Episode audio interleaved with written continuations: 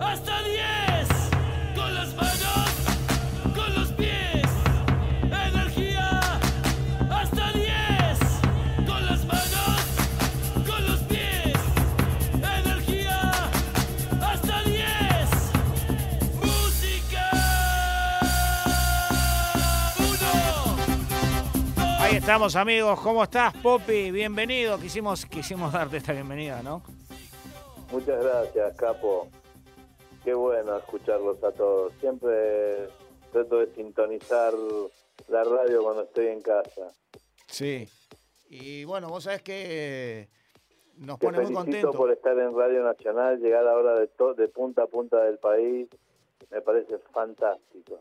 Bueno, muchas gracias. Hay mucha gente que te está escuchando y lo que fue la promo semanal, eh, la gente enseguida te ubicó, recordó, más allá de, tu trayectoria que nosotros conocemos por, por, por amistad, eh, esos momentos que hiciste pasar a la gente de, de, recordada Energy y por supuesto en las discos por donde pasaste. Eh, y, y todo el mundo eh, estaba contento de escuchar otra vez esta canción que le ponías tanta energía y que, que la habrás grabado de una manera increíble que te vamos a preguntar ahora cómo salió esto, ¿no? Con la amistad con Tuti, con los Guerrieri, con Alejandro y con Nico. Y bueno, y ahí nos, nos reíamos, éramos muy inconscientes de lo que hacíamos, éramos felices. Y bueno, mucha diversión, era una época de, como viste, mucha energía. Sí, yo creo que hablé varias veces con, con Nico y que sobre todas las cosas, al momento de razonar, llegamos a la conclusión que el nivel de vehemencia y, de locura que, le poníamos salían productos que después al aire de- deslumbraban o, tenían una explosión, eh, no solo en lo artístico, sino desde la difusión en lo masivo en la gente, ¿no? Sí, eh, creo que fue una época eh, dorada, diría, porque hacíamos lo que lo que se nos venía a la cabeza y estaba como todo permitido, era todo nuevo este, y éramos felices y transmitíamos eso en, di- en diferentes formas, ¿no? Y eh, fue, fue, fue una época genial que todavía perdura en el tiempo, ¿no? Porque creo que eso abrió una puerta enorme y yo que sé, ahí salieron cantidad de DJs, eh, Deró, Catáneo, eh, Tuti mismo generando, abriendo compuertas en el mundo, ¿no? Sin duda, sin duda, sí, sí. con Fue genial. Sí, fue, fue realmente, además, in- intenso, porque los productores que se acercaban a la gente de Oíd Mortales y a la radio eran uno tras otro y hablamos de, de Morillo, de Morales, estamos nombrando eh, pesos Eh, pesados, ¿no? Sí, sí. Y bueno, por sobre todas las cosas, yo le contaba a la gente en el programa anterior que alguna vez antes del DJ Time hubo un programa que se llamaba DJ Club y que alguna vez había que hacerlo y que tenía que, por supuesto, nacer de la edición número uno. Y en esa cabina, porque los programas de música electrónica también se hacían en cabinas, Claro. cabinas de, de- de locución, entramos los dos justitos y nos miramos y me dijiste, Capo, arrancamos con Murk. Y esa historia que siempre te tiene tan atrapado y que siempre te ha encantado de Murk, un, un sello de Oscar eh, Gaetán y Rafa Falcón que en, en la Argentina marcó una historia y en el mundo, ¿no? Sí, sí, sí. Un sonido muy poderoso, Miami, viste, muy este, que era que no había como el límite, era era muy muy poderoso. Este, Oscar y Ralph fueron muy muy muy a ver pioneros en ese momento con toda esa música, con todo ese sonido. Después vino todo lo que es, es Strictly Rhythm, Sí. eh, Eight Ball, eh, tantos sonidos, viste, fuertes que, que abrieron este, mucha, mu- mucho el sonido acá en Buenos Aires, ¿no? Sí, sin duda que, que los chicos eh, de Murk eh, están desde el arranque de la década del 90 con una gran explosión en el 92. Me acuerdo que los estábamos presentando nosotros y que para mí fue, yo siempre dije, el, el DJ introductor del, del DJ Time fue, Poppy Manzanido, porque después eh, eh, empezamos a conocer ya más en profundidad eh, a esta etiqueta y a estos artistas grandiosos, ¿no? Bueno, uno se quedó dormido en tu casa, me acuerdo. Totalmente. Y ahí, bueno, fue la época del cielo, que también vinieron los Cowboy Records, Junior Boys Own, eh, vinieron muchas, muchas este, compañías discográficas que marcaron un hito y ustedes eran la compuerta a todo, era era la eh, era estar con el DJ Club era, era lo más. La verdad que eh, vos estás nombrando sellos y personajes que muchos están diciendo, pero esto yo lo vi solamente en una plataforma como YouTube o como eh, alguna otra que, que reproduce estos sellos y, y no lo puedo creer. Y vos los tenías ya. Eh, ¿Por qué no nos ubicamos un poquito en el cielo, que marcó un poco la apertura de las grandes discotecas de, de la noche, de, de- de la costanera cielo, de Buenos sí, Aires? sí. Ahí estuvi, ahí vinieron a tocar hasta este eh, Underground, ¿te acordás de eh, yo qué sé, fueron los Cowboy Records que vino eh, uff, mirá. Me emociono y se me traba la Yo lengua. sé, yo sé, yo sé lo que, lo que pasa porque eh, a mí me encantaría tenerte en el estudio porque Sí, sería mucho más simple. y tenemos ese, ese feeling que empezamos primo, primo, primo y nos acordamos y nos vienen saltando todas las fichas, pero fundamentalmente de, de eso que fue un complejo y que fue el nacimiento de decir, eh, acá planto la bandera de, de un lugar que después fue una cosa épica, ¿no? Y, Sí. y por Y sobre... venían y tocaban en el cielo los DJs Paul Oakenfold, Sí, el DJ Breeze, sí. Eh, fue muy fuerte, muy fuerte, aparte en vivo y realmente estábamos todos, pero totalmente sorprendidos. Cataño que hacía lo, lo mismo en cinema, eh, era una movida impresionante. Deró con Tutti, eh, los Guerrieri, ustedes. No, no, es una época gloriosa para, para la electrónica argentina, ¿no? Esta semana estaba hablando con, con Hugo Díaz por teléfono, justo en una charla que cruzamos y se acordaba muchísimo de, de lo que fue toda tu participación en el cielo y, y también coincidía que, fuiste un gran DJ introductor. Cuando yo digo introductor es ese DJ que te deja el camino allanado eh, para, que, para que vos te puedas insertar de una manera mucho más fácil después de tanta lucha y tanta pelea. Además de eso, yo Sí. siempre destaco que, que Poppy, más allá de lo que, lo que nos dio, que siempre fue esa colaboración generosa en, en los temas y, en las producciones, eh, Poppy marca un poco una, una transición de los DJs que nos regalaron la magia en las pistas de baile y, y empieza el DJ propiamente dicha, yo ya con la abreviatura y, y- y contanos un poco vos. Y mira, yo eh, em- em- es, es algo que yo empecé en el año 73, 77, 73 con Alejandro Ponlecica, Claro, este, que eran las fiestas de los colegios. sí, Y con Alejo era, era el pop, el el pope de, de todo en esa época. sin duda. y también una persona que es muy abierta, que, que, que brin- se brinda todo, que te enseña, un gran maestro, un gran amigo, ¿viste? Se- son 47, yo para mí son 47 años de amistad.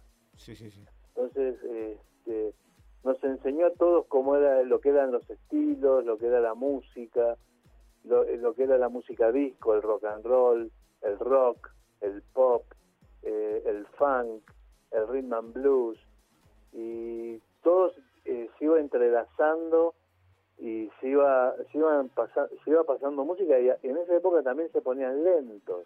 Sí, Entonces era como toda una magia el llevar, el video que ponía música desde las 10 de la noche hasta las 4 de la mañana. Bueno, yo creo que la generación, la, la generación de ustedes eh, tenía la particularidad de que era más conocedora de música, eh, en el sentido que además tenía que ponerla en pista y tenía que cambiar no solo de género, sino que de idioma también, porque no era, no era una época fácil. Y, y también las, las máquinas que tenían no eran las técnicas de ahora, entonces era todo... No, la Synchron, Claro, contá sin un poquito. velocidad. Contá un poquito. Synchron y, y los, pote- los potenciómetros eran no eran deslizables, eran eh, potenciómetros, eran arro- como eh, arroz Redondo, sí, sí, redondo. claro. Entonces era como mucho más complicado y cuando querías poner, eh, hacer un enganche, tenías que tener la sensibilidad de soltar el disco y acompañarlo un poquitito para que no entre como lento, entre, la, entre patinando. Claro. Entonces era todo un arte. Sí, sí, era, era, era un arte mezclar. Era mágico. Yo, y verlo al trabajar a Alejandro eh, seis, siete horas seguidas, porque no, no paraba. Sí, La musicalización era mucho más compleja. sí, sí, sí, por supuesto. y la gente acompañaba y estaba y se y era no no era genial y después había DJs poderosísimos de discotecas eh, en esa época estaba Mau Mau Sí. eh, África después llegó la época de Estamos de hablando que eran casi, casi discotecas internacionales, catalogadas como Watt, y que venían de toda parte del mundo. Venían artistas internacionales y paraban ahí.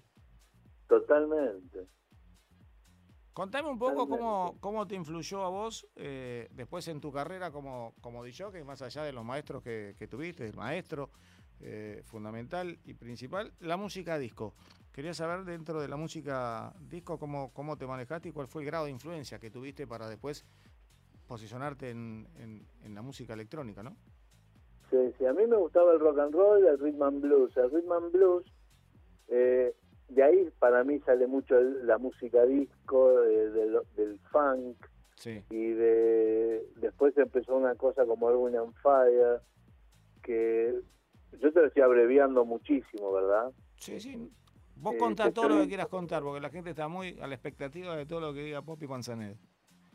Y a- ahí este, como que se empieza a dar vuelta todo, eh, empieza a mezclarse mucho la- eh, lo que es el, el sonido negro Sí, con el sonido eh, más blanco que era eh, el rock and roll. sí. Pero a mí como que me empezó a gustar mucho, me empezó a, empie- empecé a sentir otro tipo de sonido y la necesidad de avanzar.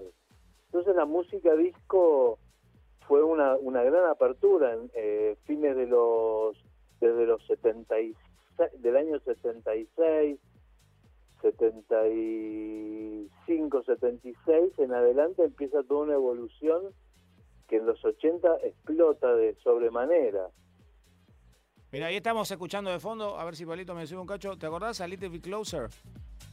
sí Un tema que habrás pasado y cómo, ¿no? sí que eso este, es de salsa orquesta el sello Sí, sí, sí, tal cual.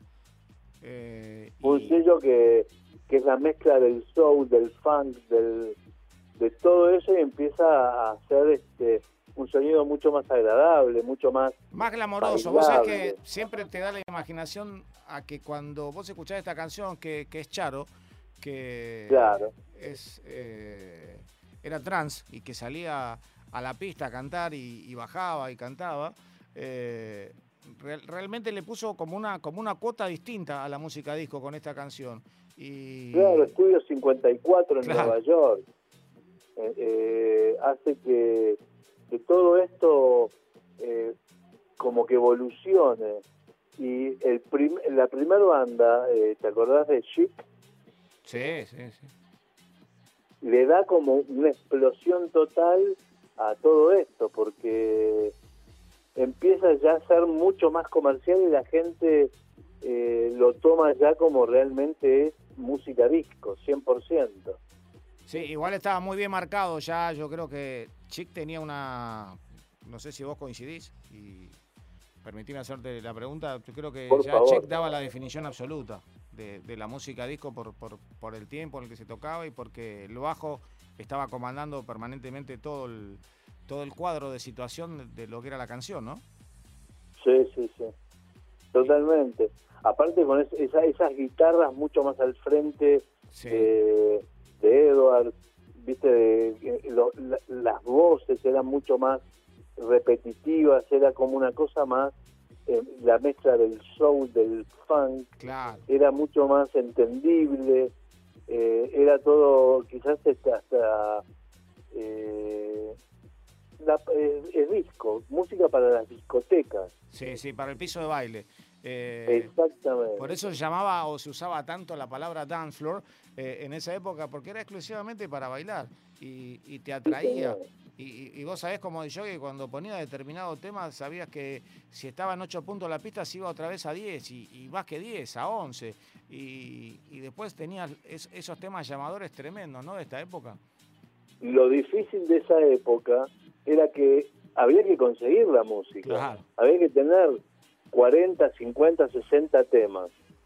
¿Entendés? Era, era muy complicado. Sí. Porque no había el informe, no, no estaba internet. No, no, y Era, además, era con vinilo.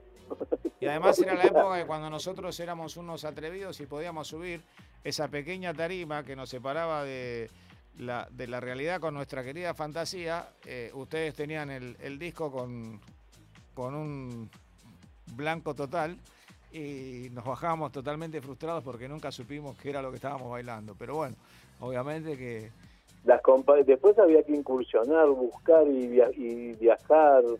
Y yo qué sé, las compañías discográficas en esa época nos ayudaban mucho a los DJs, nos daban una mano importantísima. Y después había que irse a Nueva York, irse a Sí. Londres y buscar y buscar y, y probar, invertir mucho dinero sí, porque en ese momento de traer un disco y tener 30, 40, 50, 60 discos era muy difícil sí.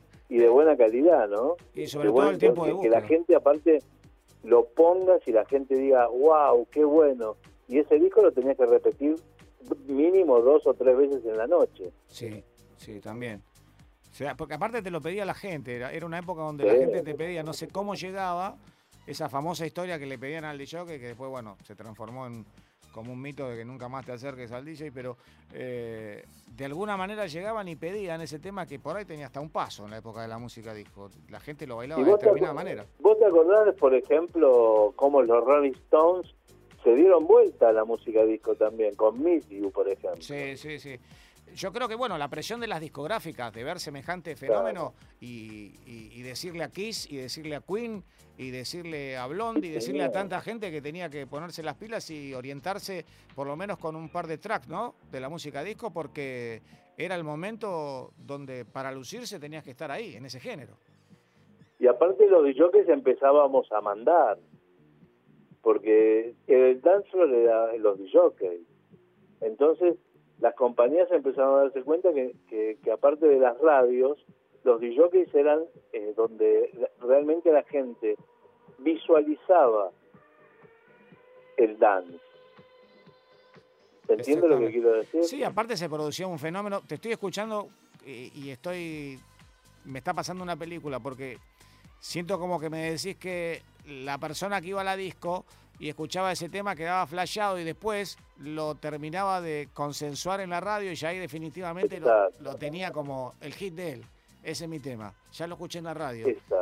y después iba corriendo a, la dis- a, a- a una disquería, a Paraíso Records, o a- en un momento hasta había llegado Tower Records a Buenos Sí, Aires. Sí, sí, sí. Entonces todo el mundo iba corriendo, dame el disco, y la gente venía y me preguntaba, ¿qué es esto? Yo le decía, yo que sepamos hacerla simple, es chic.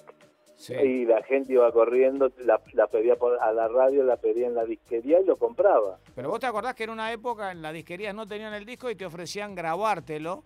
eh, Sí. Todos los éxitos te, te, lo- te los grababan y hasta a veces te lo mezclaban en un en un En un famoso en, un, en los famosos TDK de cromo. Bueno, antes eran los comunes y después fueron de cromo y, y- Los SA, Claro, porque te- los temas vos le ibas con una lista que te matabas buscándola porque te hacías amigo del DJ y finalmente te tiraba los temas, o por lo menos el, nombre del, del tema, y el de la disquería no tenía por ahí el material completo, entonces te lo grababa. Eh, y te decía, ¿qué te parece si.? Y te cobraba, por supuesto, el cassette grabado con, con el soporte y todo. totalmente.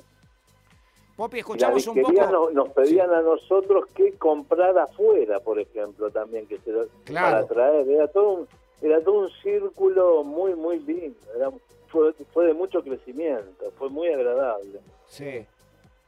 Popi, escuchamos un poco de esta música que, que marcó tus comienzos y después rematamos la nota porque tengo que hacerte un par de preguntas que son muy interesantes para la gente y por supuesto tengo ganas de hacértela con, con, con mucha precisión. Dale.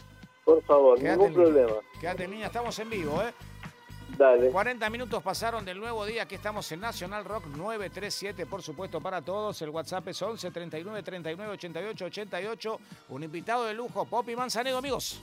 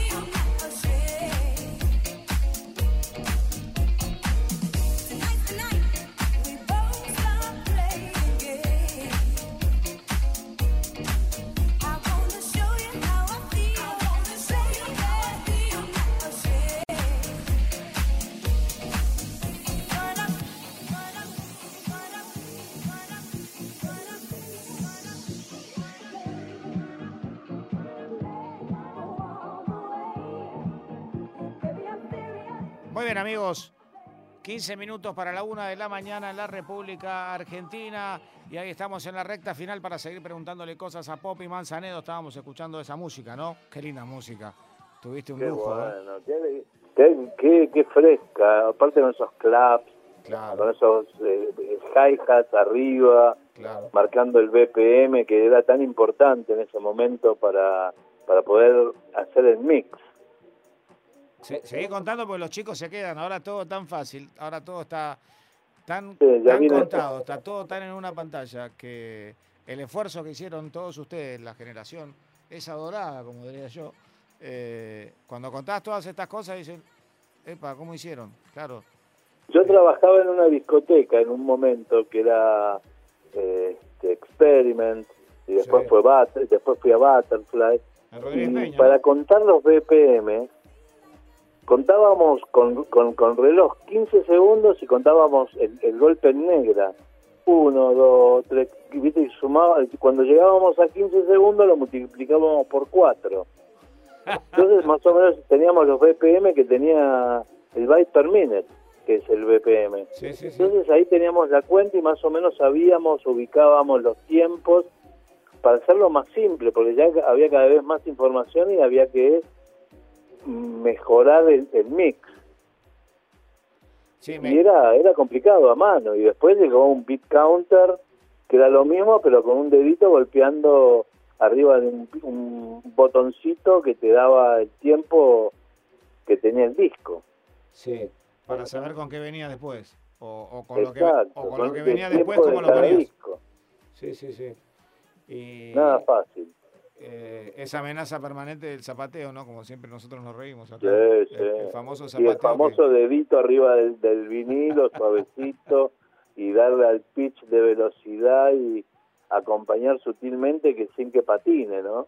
claro, claro. Y, y eso, y esos minutos de transpiración interminable. Una transpiración Sí. que te recorría el cuerpo, pero bueno. eh, Pero claro, por suerte en los 80 llegó la Technics, ¿viste? La. SK 1200 MK2. Sí.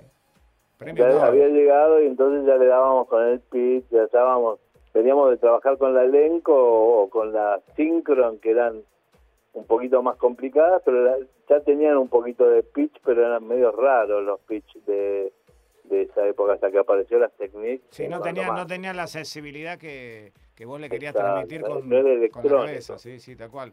Eh, el tema de, de, de las técnicas era que tal cual lo pensabas vos, eh, se lo transmitías a, a tu dedo pulgar o al dedo con lo que, que utilizabas la- el pitch y, y se transmitía realmente. Y como Y siempre, aparte, después... aparte tenía fuerza el plato. Sí, ¿te acordás que todo el mundo le quería, lo quería frenar con los dos dedos, ¿no? Con el índice y el pulgar. Y, Claro. y eso jamás se pudo. Ni Tarzán lo pudo parar. Pero bueno. eh, siempre todos teníamos la tentación, ¿no? De cuando estaba girando una técnica, tratar de frenar con el dedo y terminaba lustrándote los dedos. Pero bueno, eh, me voy a un popi muy particular al que todos eh, queríamos llegar, al popi musicalizador de eventos, de desfiles, desfiles nacionales, internacionales. Siempre en la musicalización estaba Poppy. Entonces, cuando queríamos saber también un tema, había que llamar a Poppy o preguntarle a Poppy, ¿qué es esto? Contanos de esa época, o cómo, cómo te volcás a eso, cómo te llaman. Este, porque a mí me gustaba eh, como el investigar y buscar y, y- y- y mejorar y había mucho tiempo entre semanas uno ponía música viernes y sábados Claro. nada más en las discotecas. Entonces eh, generalmente había tiempo como para entre semana para hacer cosas.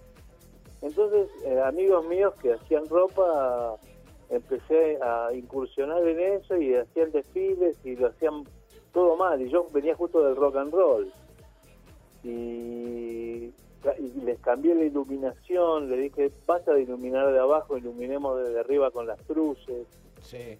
eh, musicalicemos de otra manera los desfiles hagamos lo que sean cuando la cuando cambia el, el estilo de ropa que cambie el estilo la música o el tema y así fui metiéndome y cuando la gente la prensa me dio una mano muy fuerte porque vieron un cambio muy potente Sí, sí. en Una transformación, por eso, por eso te. una transformación muy importante en lo que fueron los desfiles desde la iluminación la pantalla este, la música La música era clave. Yo me acuerdo que- con la música a tempo en los desfiles tuyos por ahí, eh, los que amábamos la música estábamos esperando que salga otra persona a la pasarela para ver cuál era el tema que entraba. Y deslumbraba. Y, y- y era pegadizo al toque, o sea, viste que no, no duraba mucho. Y en, en una pasarela un tema, pero se hacía pegadizo la primera vez que lo escuchaba. Se me imagino el trabajo tuyo de, de selección, ¿no? Eso también debería ir en equipo con, con la persona que desfilaba y todo eso, ¿no? Claro, con las productoras de moda. Había muchas productoras de moda muy exigentes. Después se puso todo muy, muy, cada vez más exigente porque empezaba a ser todo cada vez. eh, fue, un, fue un boom hacer las cosas bien. Sí. Y a las marcas les interesaba hacer las cosas, de- de- decir, che, mirá, se pueden hacer las cosas bien. Entonces fue todo un suceso. Dejó de ser una cosa como eh, estándar a pasar a ser una cosa premium. Entonces las exigencias cada vez eran más grandes y bueno, mejoró el sonido, mejoró la iluminación, mejoró lo que eran las puestas en escena y empezaron las semanas de moda, eh, donde ya no era una marca, sino eran varias marcas y la música no la podías repetir a las marcas. Y después estaban los post desfiles. Eh, la gente quería tomar. Eh, ah, era como un after, el after de los desfiles, sí.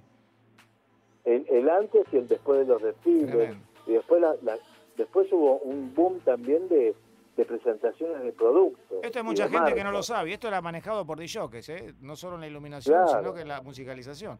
Este, la musicalización era muy importante, mientras la gente tomaba algo había que musicalizar con acid jazz, con, con una música, este, con un atmósfera, con cosas como eran muy sonidos eh, que eran diferentes.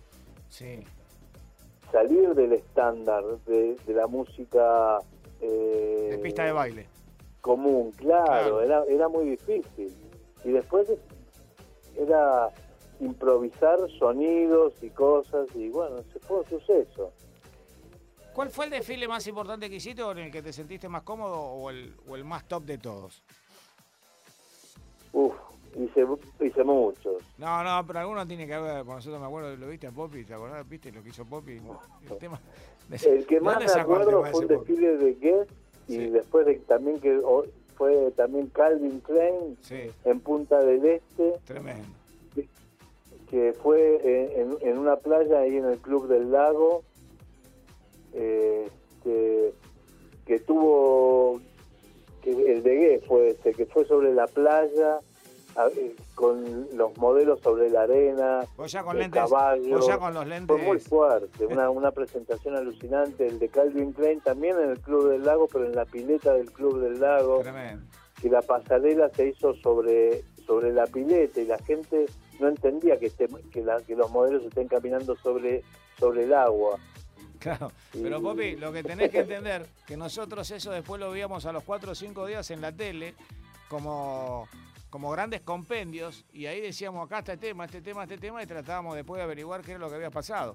Eh, porque eran temas radiales, entonces si uno quería tener algún tema para, poner en la radio, ya, ya vos prácticamente lo, definías como un hit y después pasaba a ser un tema de alta rotación.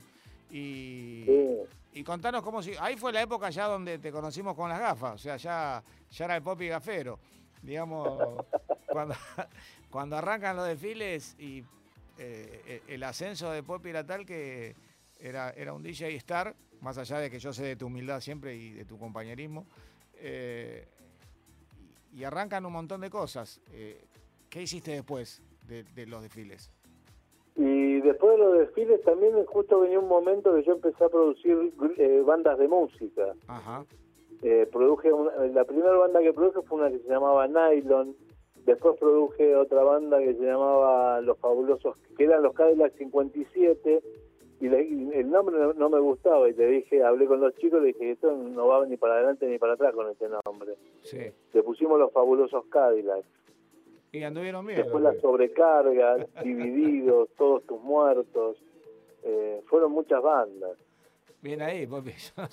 creo que la verdad me tendría que ir y decirte gracias. Todo estéreo. este, la gente te quiere mucho. Que, quería que sepas que en, entre semana, cuando nosotros promocionamos, primero agradecerte que te llamé y me atendiste y me dijiste que haces primo, como siempre. Y mm, aclarar que no somos primos, pero es, una forma afectuosa de calificar Popi a sus amigos. Y, sobre todo a veces en, los debates, en los estudios, he participado en varios donde Poppy queda como una estatua absoluta y cuando dice es ese bajo el que no va, te dice, en una mezcla, por ejemplo. Yo lo he visto actuar varias veces en, una mezcla, por ejemplo con Nico. Ah, ahí en el estudio, ahí en, Oíd. Mortales. Exactamente, te he visto muchas veces petrificado, como, viste, te miro, me distraigo y digo, bueno, se estará por ir. Y no, estaba sacando exactamente lo que le faltaba a la mezcla y siempre coincidían. Y bueno, contarte de, la expectativa de todos tus compañeros de que estés en, la radio pública, en la radio de todos y, contar esas cosas fue, que... Fue, una época maravillosa. Y lo último que hice con Alejandro Ponlecica, un gran maestro, el director ahora de la Radio Nacional, Sí. que es un- una gran persona, un, un amigo invaluable. Este, hicimos lo- lo- el tango con Omar Moyo, que lo electrificamos un poco. Sí, sí, sí, sí. Le dimos un poco de electricidad al tango. Tuve la suerte de estar ahí. Unos Estuve- cuantos, Estuve, sí. nos ganamos unos cuantos gardeles de, como premios Sí. y todo, y con, con la sapiencia de, de, de Alejandro, y esa fue mi última obra, trabajo eh, de estudio, ¿no? Así poderoso. Sí, igualmente me, me Otro que acuerdo mezclé poderoso antes de, de Omar fue a, a Peironel. a Michelle, sí. A Michelle Peironel hicimos una, un trabajo que tardamos un, par- un- casi dos, un año y medio de trabajo de estudio. Maravilloso, pero lo de Omar Moyo para mí fue glorioso. Sí, hoy Omar está brillando en todo el mundo y es un tipo Todo que te contesta siempre, te, te atiende siempre y Por eso el espectro de un DJ no es solamente ser DJ electrónico. Hay que conocer toda la música, hay que introducirse para poder construir. qué buen concepto. Eso es lo que yo le recomiendo a todos los DJs. Claro, la idea siempre es sobre el final y lo estás haciendo directamente. eh, la recomendación a los chicos que recién empiezan. Y creo que si vienen con el hilo de esta conversación, se dan cuenta de esto que estás diciendo y que está bueno que lo, que lo sigas remarcando y que lo redondees. Por favor, eh, escuchen todo el- todos los estilos de música. Analícenlo, de dónde viene, eh, que, por qué llegó a, ese- llegó a hacer ese estilo de música. Elíjanlo, escúchenlo, analícenlo. Y eso incorpórenlo que va a servir para entender la música electrónica de hoy. Porque la música electrónica, la, la música electrónica de hoy es una gran fusión de muchos estilos Sí, y llega a, a este sonido, que es lo que se escucha hoy con música electrónica. Viene de una gran escuela, eh, viene del old school, Sí. el famoso old school. sí. Que lo tuvimos y que lo tenemos, ¿eh? Todavía en Argentina. eso. Claro, yo escucho desde rock and roll, de ACDC o de eh, Jimi Hendrix a, a la música electrónica de hoy. Sí, muy, co- muy coincidente con lo que decía Y, Diego y Roca. me gusta el tango, porque Sí. lo, lo aprendí con Omar. Sí. Sí, fue realmente extraordinario. Me acuerdo que yo estuve esa tarde noche en el estudio y se metieron dos eh, tracks electrónicos de, de Omar y vos estabas participando también. Y, y fue realmente extraordinario, ¿no? Fue, fue una tarde. Vos trajiste uno de, una- de, de- de un DJ de Bahía Blanca, si no me equivoco, fue No, Alejandro. yo lo compartí con Alejandro, eso lo, lo trajo Ah, Ale. muy bueno. Y después estaba- hay, hay que estar abierto y construir y creer Ese en fue uno tremendo. mismo. Sí, y sí, crecer con eso. Sí, sí. Fue tremendo. Y, y de más de que había aportado una versión que me acuerdo que la discusión era el tema de la velocidad. Y bueno, yo en un momento digo, bueno, ya el tango es.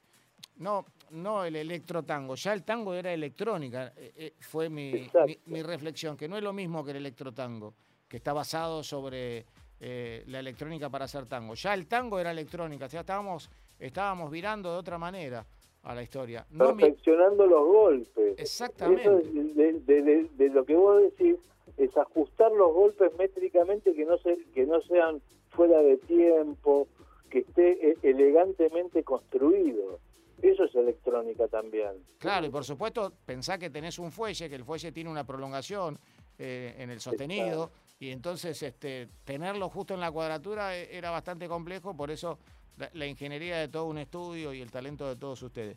Querido Popi, eh, creo que Un fue una nota... realmente hablar contigo ¿eh? y, con, y con todo el público de que nos escucha y bueno, ojalá que, que quede algo lindo de toda esta charla. Sí, por supuesto, después te vamos a enviar la nota y lo fundamental, porque yo me doy cuenta cuando los chicos te siguen por el Facebook Live, es cómo se quedan por un rato para después hacer las preguntas, porque no parate de tirar cosas que, que quedan en, en, en una generación anterior a la, a la que hoy está tocando, que si bien participó de alguna manera, ustedes fueron los precursores. Te mando un gran abrazo, te agradezco muchísimo esta predisposición, la de siempre que tenés, y esta nota que para nosotros fue muy especial, eh, tener de vuelta a Poppy Manzanedo en el DJ Time. Te mando un abrazo muy grande, primo, como decís vos. Muchas gracias, primo. Muchas gracias, Capo. Muchas gracias, DJ Time. Y que todo sea un, este, de adentro para afuera. Sacar lo mejor como el diamante, que brilla de, de adentro para afuera. Un gran Saquen abrazo. lo mejor que es lo que me- lo que lo, lo, lo más sano. Chao, Gracias, chicos. Buena vida. Gracias. Sos un crack, como dicen los chicos. Cuídate mucho. Nos estamos Buena viendo. vida. Chau, chau.